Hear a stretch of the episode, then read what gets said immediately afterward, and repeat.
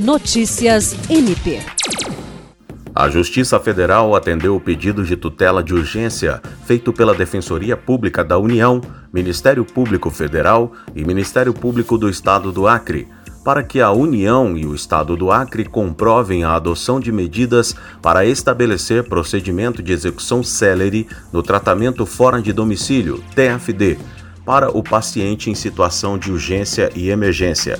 Segundo dados da DPU, entre 2019 e 2021, a ineficácia administrativa no fluxo do TFD no Acre acarretou diversos óbitos de pacientes, entre crianças e idosos, no curso processual de demandas individuais desta natureza ajuizadas pelo órgão.